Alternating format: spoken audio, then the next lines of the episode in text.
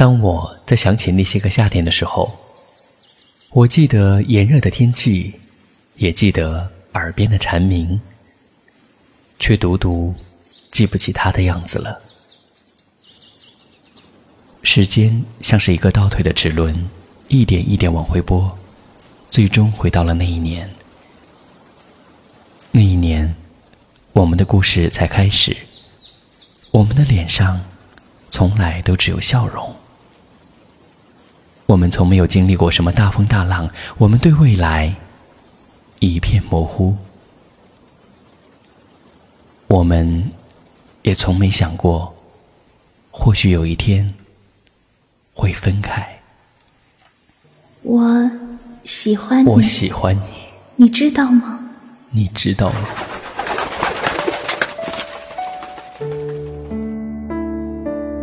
凌霄剧团出品。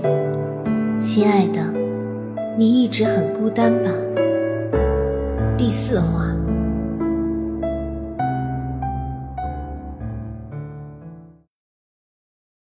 许安安在哭。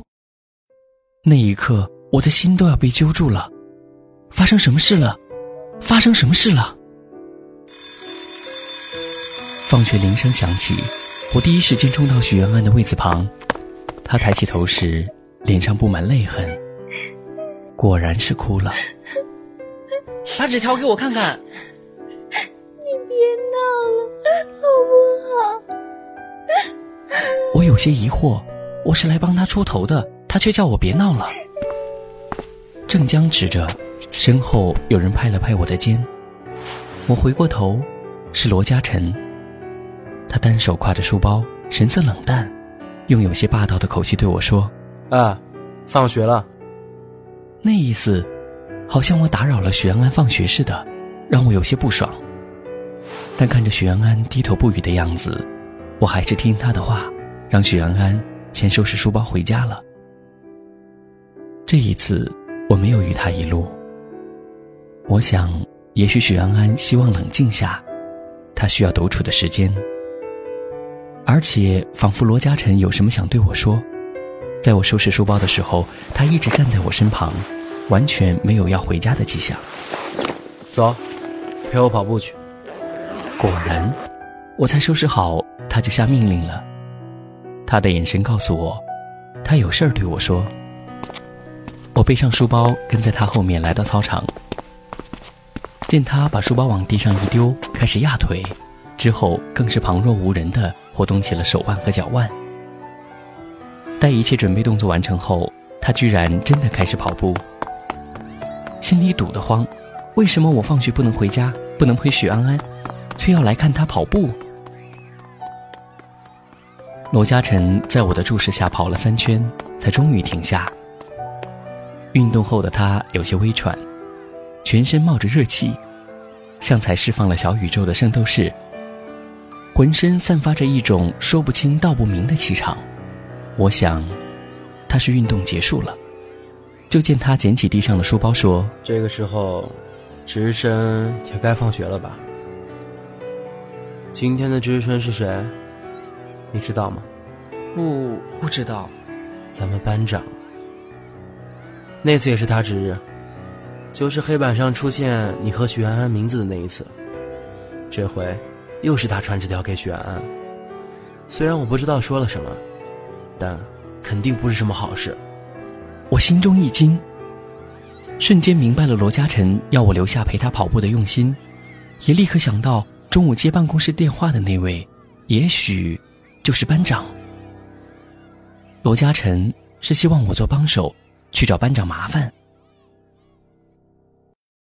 我们将班长堵在学校外的小巷中，罗嘉诚凑近他，目光冷冷的喝令他蹲下。你要干什么？罗嘉诚用双手一把按住他的肩膀，用力将他按得蹲在了地上，然后用手摸摸班长的头顶，挑眉问我：“你说我从这里一拳打下去，怎么样？”我很紧张的看着罗嘉诚，怕他真的做出什么出格的事情。班长赶紧双手抱头护住脑袋，声音吓得打起了颤：“你想干什么？我不想干什么，我警告你。”别再欺负许安安！我我没有。我不管你有没有。如果你再敢惹许安安，我一定揍你一顿。看着班长落荒而逃的背影，罗嘉诚深吸了一口气，又吐出。他转头看向我，笑了一下，一贯冷冰冰的表情终于柔和下来。沈巍，谢了啊。整件事从始至终，我都只是旁观者，罗嘉诚却对我说了声谢谢，我丈二和尚一般摸不着头脑。应该是我替许安安谢谢你，谢谢你为他出头。哼，一个人多少有点没底儿，找你一起，底气会足一点，所以还是谢了啊。罗嘉诚笑了笑，看眼色已经拿我当做了自己人。还有。这事儿，你别跟许安安说。为什么？罗嘉诚，你喜欢许安安？你还真是十万个为什么！记住了啊，今天的事，不要告诉他。他自顾自背上书包离开，留我一个人站在原地，看着落日的余晖将他的身影拉得很长。手表的时针指向六点三十分，这个时间。妈妈应该已经做好了饭，等我和爸爸回家了。我转身向家的方向走去，心中有种莫名的失落。我学着罗嘉诚深深吸了一口气，冰凉的空气直抵肺里，冷得生疼。有些事我想不明白，有些事我没有勇气去做。之前我从来没意识到自己的软弱和迟钝。可是今天，与罗嘉诚站在一起，我平生第一次对这样的自己失望了。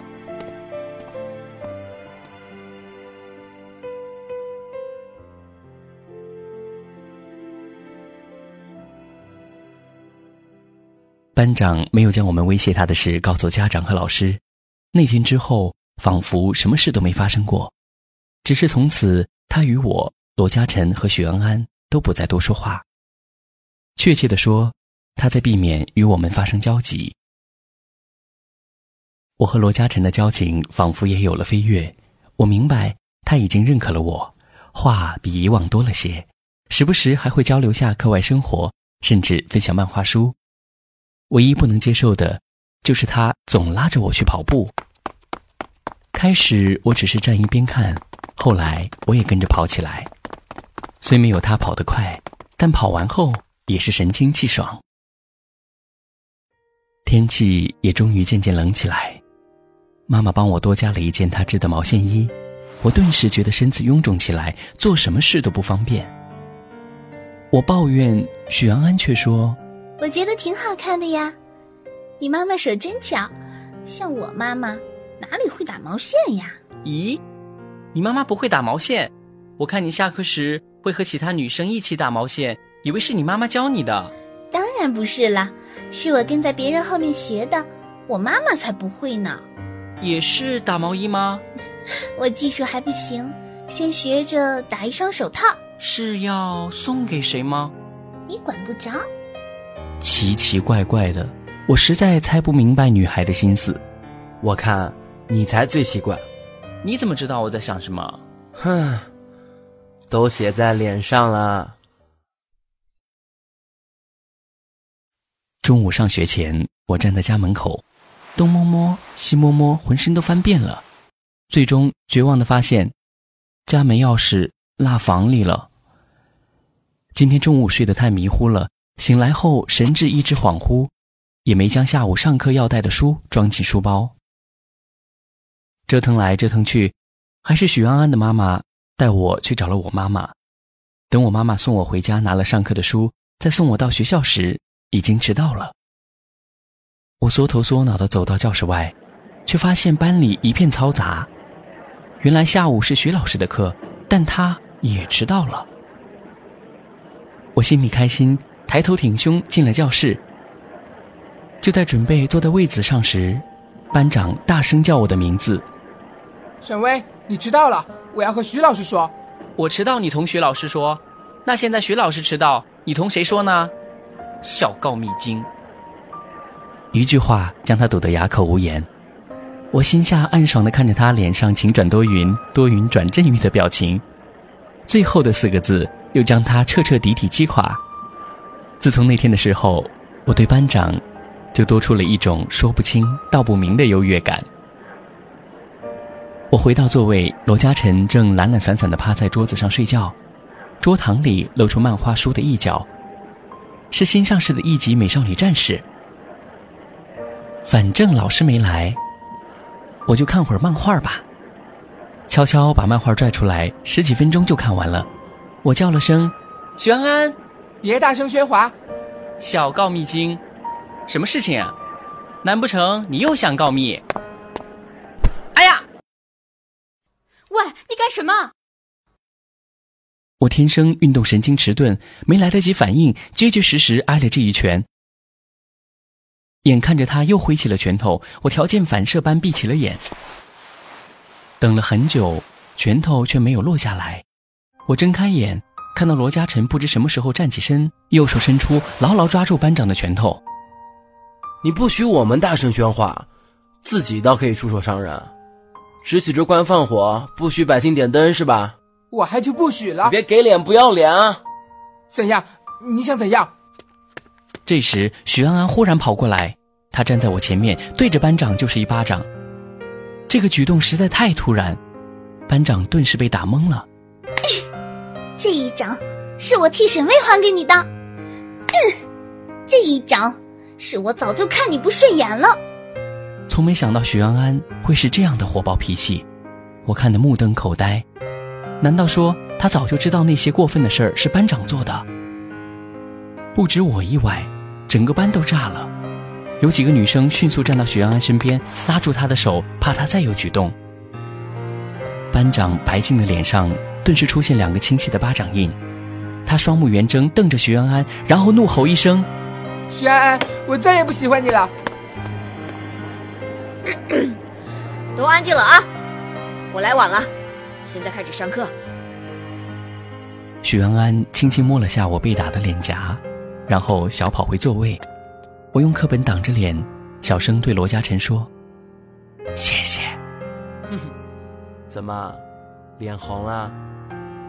我这才感觉到被打的脸颊火辣辣的，却不是疼，而是有一种说不出的轻痒和骚动，在许安安触碰的那片区域荡漾着。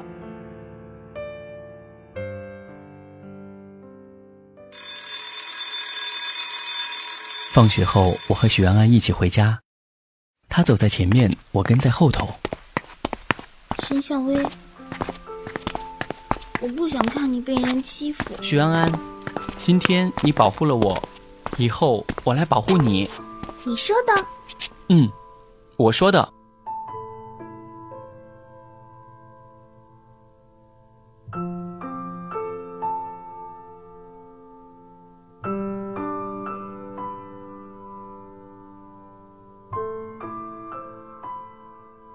凌霄剧团制作，《亲爱的，你一直很孤单吧》第四话。原著：孙杨，策划：凌霄玲玲，编剧：范季，监督：风云，后期：菲姿，美工：洛尘，孟哲饰演沈巍，小沈巍。寒月映雪。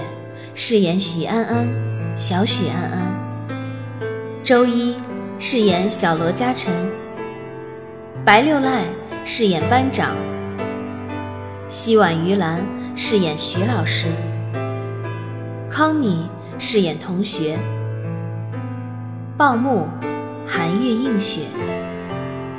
感谢您的收听，敬请期待第五期。